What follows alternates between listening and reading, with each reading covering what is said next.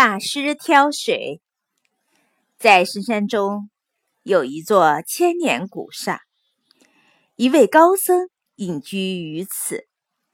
有些人千里迢迢来寻找他，有的人想求大师指点迷津，有的人想向大师学一些武功。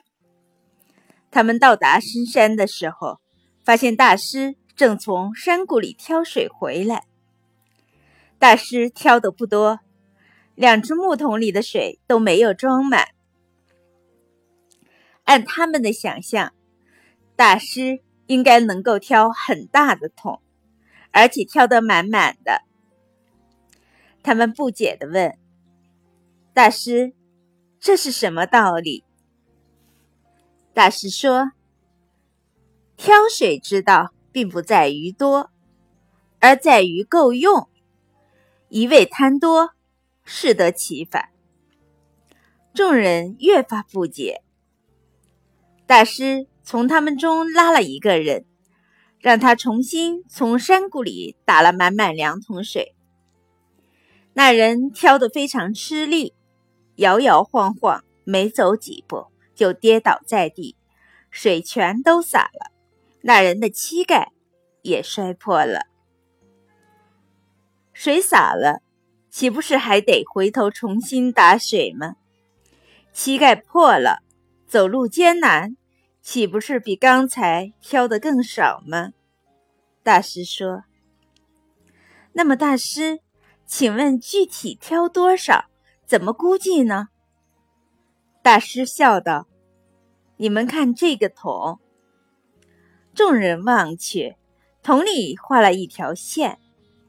大师说：“这条线是底线，水绝对不与不能高于这条线，高于这条线就超过自己的能力和需要。起初还需要画一条线，挑的次数多了，就不用看那条线，凭感觉即知是多是少。这条线可以提醒我们。”凡事要尽力而为，量力而行。众人又问：“那么底线应该定多低呢？”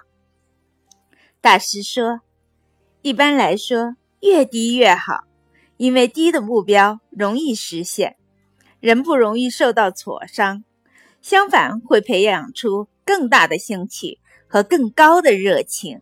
循序渐进，自然会挑得更多。”挑得更稳。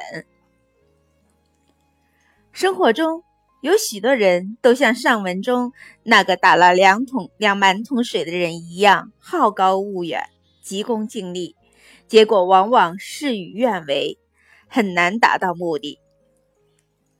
道理固然简单明了，但很少有人能够真正的理解和贯彻到自己的行动中。只因为大多数人都希望成为不平凡的人，梦想成功，才才华获得赏识，能力获得肯定，拥有名誉、地位、财富。遗憾的是，真正能做到的人总是少数，大多数人不能量力而行，总是在经意或不经意之间陷进好高骛远的泥潭里。